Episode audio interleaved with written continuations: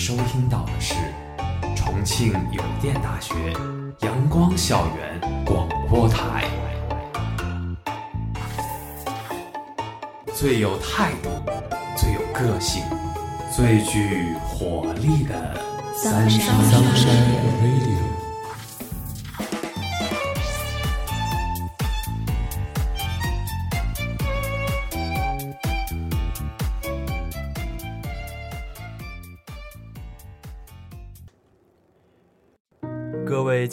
的听众朋友们，大家中午好，欢迎收听今天的阳光校园广播台，我是主播琼厨，我是主播周周。我们今天的节目是悬疑文学。十月播出了一部名叫《忧国的莫里亚蒂》的新番，琼楚你知道吗？啊，这部新番我没看过，但是莫里亚蒂这个名字有些熟悉，却又一时反应不过来，他是谁呀？如果我说他就是处处刁难福尔摩斯的死对头，是不是这个形象就在脑海里面活跃生动了起来？哦，原来是他呀！我想起来了，福尔摩斯是由19世纪末英国侦探小说家阿瑟·柯南道尔所塑造的一个才华横溢的虚构侦探。这应该是我们最开始接触悬疑文学所知道的第一个人物。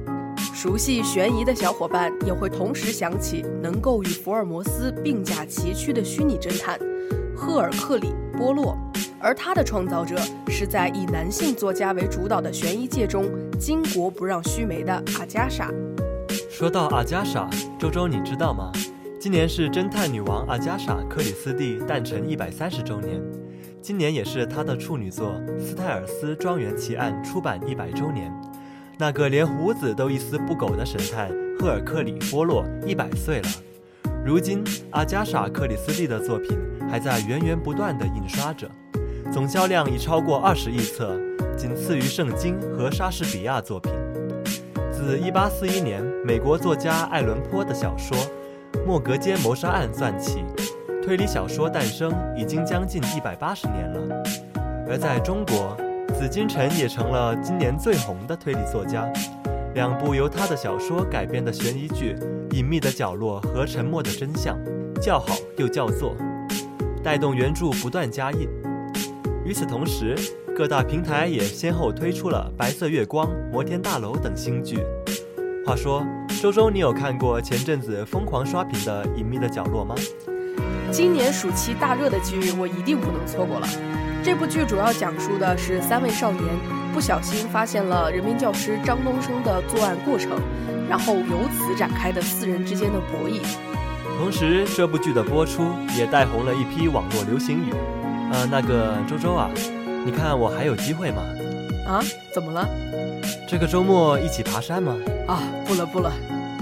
如今，观众早已不满足于单纯的阅读悬疑小说或是观看影视作品。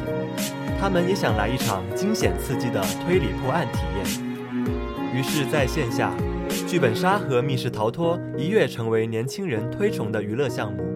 大众点评的公开数据显示，剧本杀实体店数量已从2019年初的三千家增长至现在的一万两千家，主要分布在一二线城市，平均每个城市的门店数量大概在七十家左右。由此可见。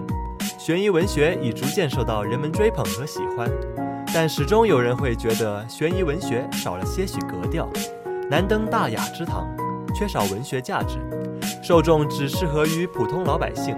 对此，周周你怎么看？这我当然不同意。难道喜欢看悬疑的就只是普普通通的百姓吗？显然并非如此。阿根廷大文豪，向来喜欢在作品里大谈各色高雅晦涩文学作品的路易斯·博尔赫斯，这位在作家余华看来能够和鲁迅齐名的大文豪，就丝毫不避讳自己是一位悬疑小说爱好者，而且他不挑，但凡是西班牙语的悬疑小说，哪怕是地摊文学，他都喜欢。他的小说《交叉小径的花园》最初就是在推理小说家。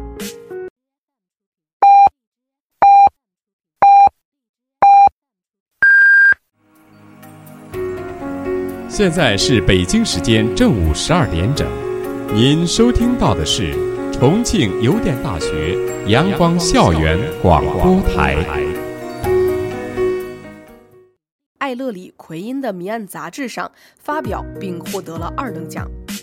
从一个文学宗师的角度，博尔赫斯认为，悬疑小说的妙处是，有别于其他滔滔不绝、很容易废话连篇的小说，悬疑故事更简洁、内敛而克制，每个细节都是有意义的。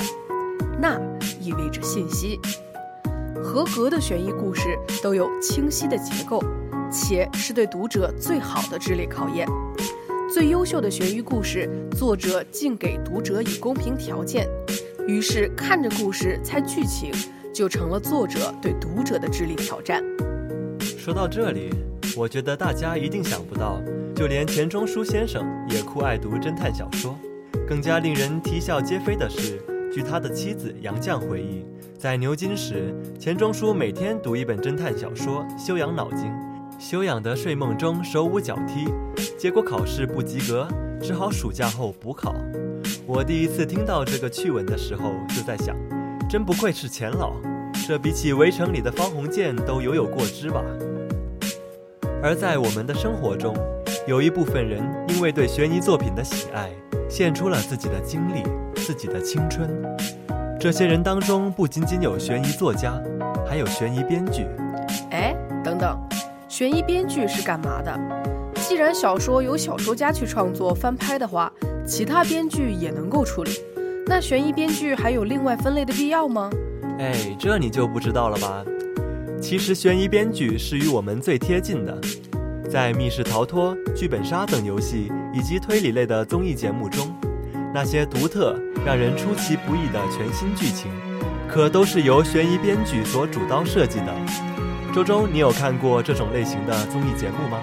当然，我最喜欢的其中一类悬疑综艺就是《明星大侦探》。《明星大侦探》是以真家为背景，不同的嘉宾在不同的场景当中扮演了不同的角色，给人一种沉浸式的体验。看来琼厨对于悬疑编剧很有了解呀。那我考考你，你知道《明星大侦探》的编剧是谁吗？哎，这可难不倒我。编剧楚萌便是其中的一员。曾经作为大陆第一个推理小说平台午夜文库的副主编，当被问到为什么走上悬疑编剧这条路时，他回答道：“就是觉得特别酷。这是聪明人的智力游戏，在谜底揭晓之前，你会觉得自己就是夏洛克·福尔摩斯，自己掌控着每个故事、每个人物的命运，自己是这个世界上最聪明的人。”自己可以在最后喊出那句最有存在感的台词：“信じつはいつも一つ， 真相只有一个，你就是凶手。”这也许就是大家在阅读悬疑文学中最直观的感受：极强的代入感、扣人心弦的情节、意想不到的结局，让每个读者都直呼过瘾。说到悬疑文学，那我们就不得不谈一谈悬疑文学的鼻祖是谁。穷厨，你知道吗？啊，这也难不倒我呀。悬疑文学的鼻祖是美国文学家爱伦坡，对吧？但是爱伦坡却在一开始并没将悬疑文学的重心留在美国，这是为什么呢？啊，这就触及到我的知识盲区了呀。那周周，你给我科普一下吧。第一篇推理小说始于美国，但其最初的发展却是在英国。那时，英国正处于维多利亚女王时期，是世界上最强盛的国家。简单的谋杀，世界推理小说简史中这样分析道：在某种程度上，推理小说是资本主义的产物，是英语世界的产物，是新兴资产阶级在衣食无忧的前提下用于消遣的东西。它是智力游戏，依托于逐渐成熟的法律意识和司法制度。捍卫的是个人权利和新兴阶级的利益。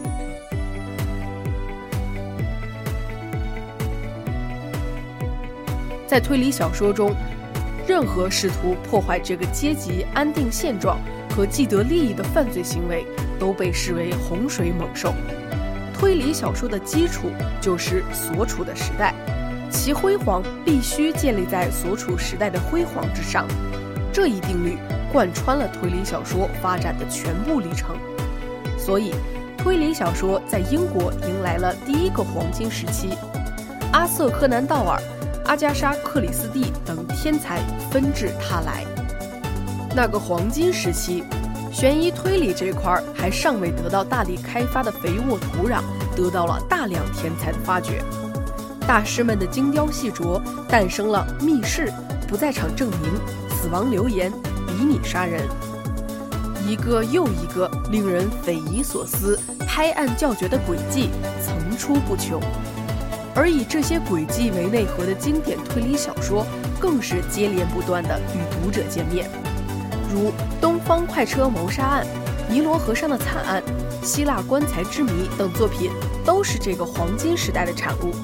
这便是以诡计著称的悬疑第一个派系——悬疑本格派。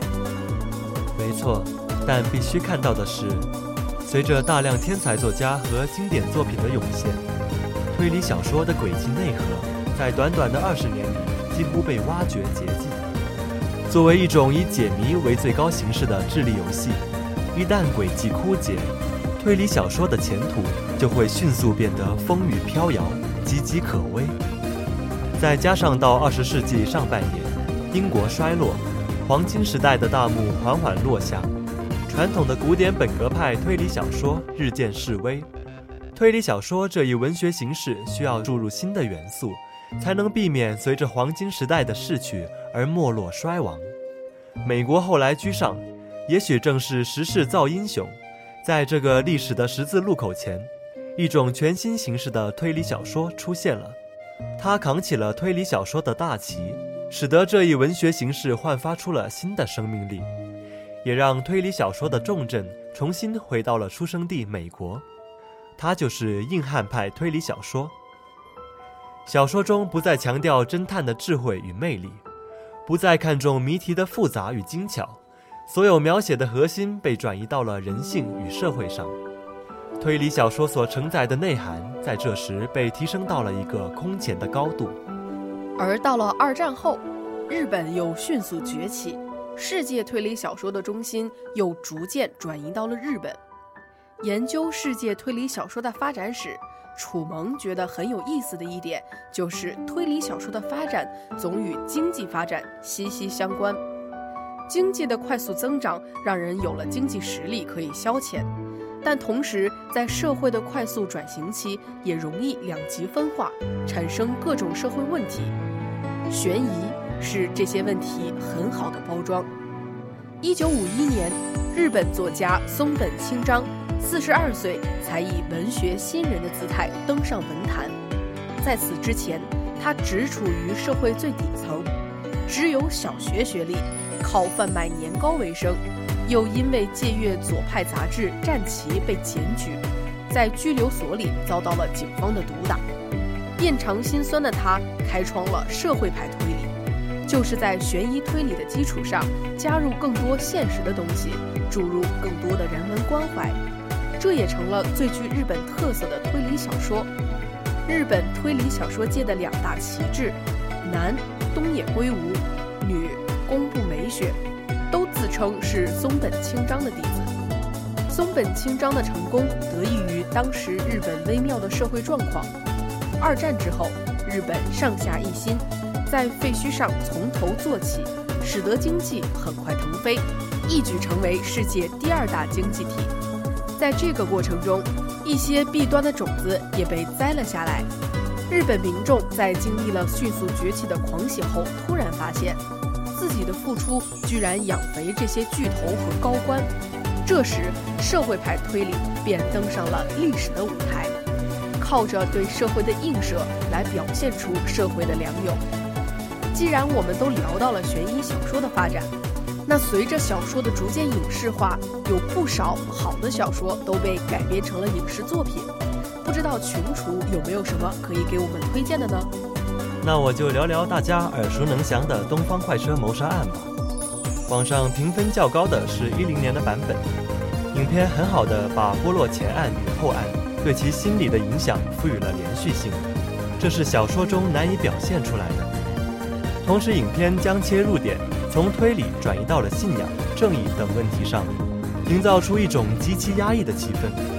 似乎每个人都心事重重。而波洛在车厢里慢条斯理地叙述两种情况和十一人的众生演绎，更是将小说中未能展现出来的张力表现得淋漓尽致。影片最后，年老的波洛独自一人走在雪地上，眼里的不知是雪花还是泪水，让人看了既心疼又沉重。那么，周周，你觉得悬疑文学经久不衰的原因是什么？任何作品都需要跌宕起伏，最好的故事需要负面元素。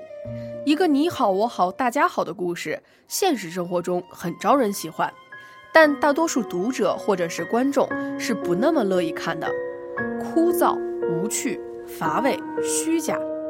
一九九零年代的绿皮火车上，法制文摘是常见的报刊读物，描述各类案件，但字字句句绘声绘色。简直不是案件报道，而是擦边球犯罪小说。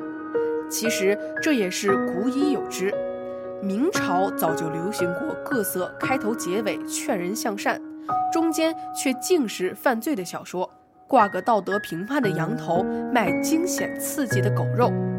这案子太刺激了，太邪恶了。好，我来跟你说说他们是怎么邪恶的。像古典名著《水浒传》，简直就是一本犯罪记录。仔细琢磨，就会发现全是杀人放火、抢村掠镇、开黑店卖人肉包子的家伙，着实是道德不正确。妙在作者从来不说这批人是道德模范，开始就认定他们是一百零八魔星。你们都说我这路的不是好人，你们说的对，我就先承认自己不是好人。然后再来讲述我的故事，《金瓶梅》亦然，叙述明快，动作简洁，对白鲜活，人物刻画出色，白描如神，将大家庭的肮脏故事如实道来。为什么大家爱看呢？因为最好的故事都需要些负面元素。托尔斯泰曾吐槽莎士比亚的故事过于暗黑，但不得不承认，那也是莎翁的特色。世界和平当然是大家的理想，但在虚构的文艺作品里，杀戮、阴谋、粗犷、骄横，才能编织出华丽的故事。许多普通爱好者乍看《权力的游戏》，不都是冲着某些不太政治正确的段落去的吗？的确，悬疑小说的妙处就在于此。悬疑故事里有犯罪，氛围中都紧绷着暴力。而且推理小说的守则之一是必须要死人，要不然事件不重大，不足以吸引人。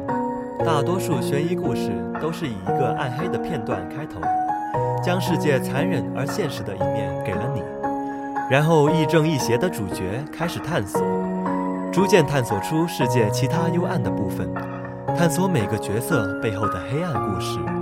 有些伟大的悬疑小说并不给出标准答案。比如传奇的东方快车谋杀案，更像是借着破案吸引读者，将人物角色的故事串起来听一遍。当然，也有相当多故事最终悬念是破除的，这样的结尾总是一个多少让人可以喘一口气，从开场的黑暗压力中暂时缓缓，一切暂时告一段落的场景。对于日常生活平淡重复，对世界的灰色面隐约感受得到。而又很好奇的普通读者，悬疑破解的过程其实也是一次暗黑世界之旅，多少是对一出悲剧加以弥补与救赎。大概许多读者或者观众都是在沉重、疲倦又无趣的一天之后，想翻开书，接触一个悬疑故事，走进一片幽暗中，猜测着，候着，最后故事结束，看到阳光时会长吁一口气。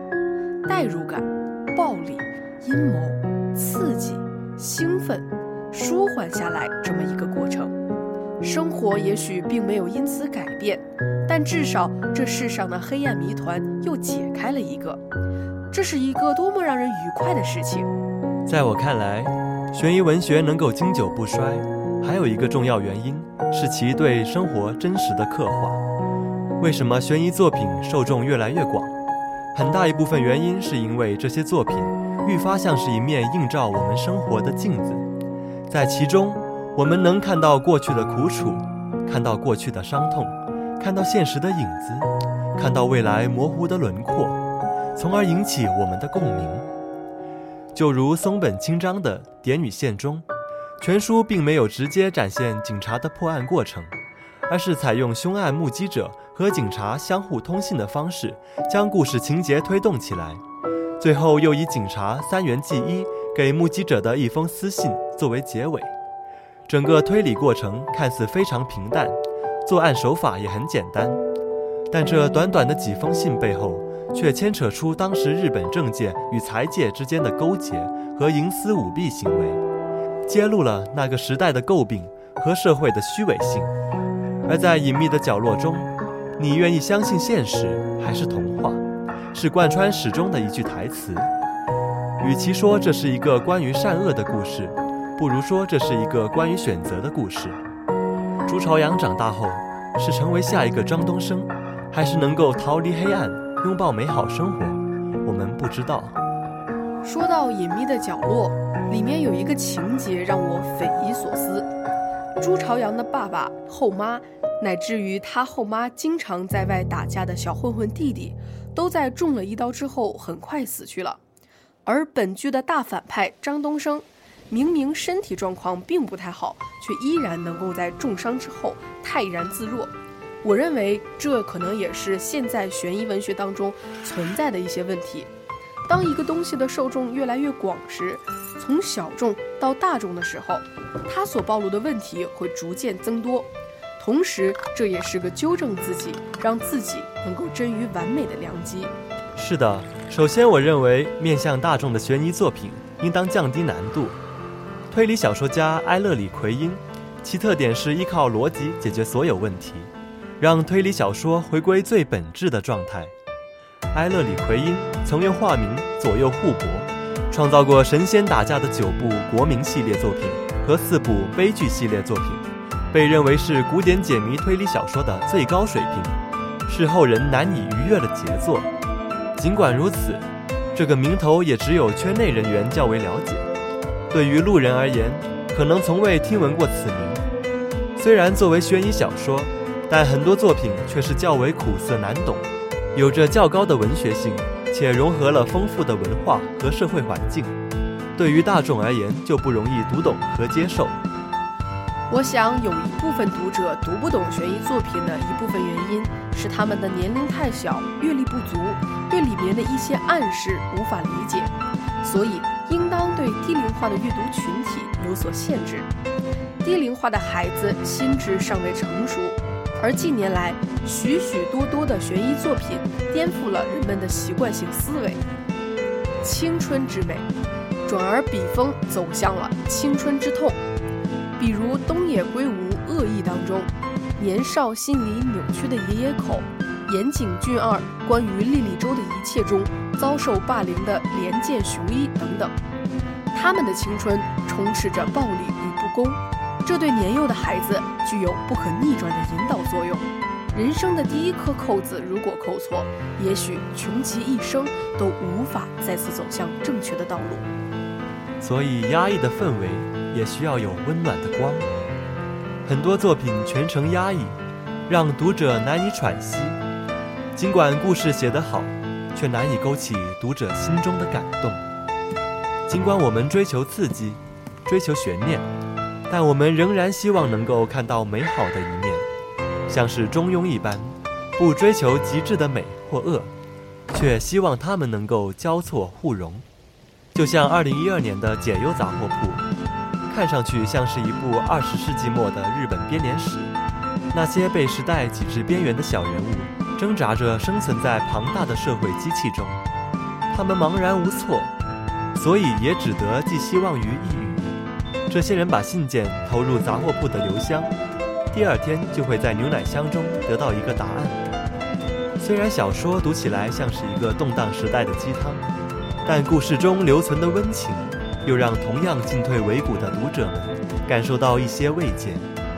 这本小说推理成分极弱。但口碑却丝毫不逊于东野圭吾的前作，就是因为那一道道暖心的光。今天的节目到这里就结束了，我是主播周周，我是主播琼厨。如果你想收听我们的更多节目，欢迎在荔枝搜索电台重庆邮电大学阳光校园广播台。如果你有好的意见或者建议，可以在新浪微博搜索重庆邮电大学阳光校园广播台，或者关注我们的官方微信公众号“重游阳光校广”。重庆邮电大学阳光校园广播台，更多精彩等你来。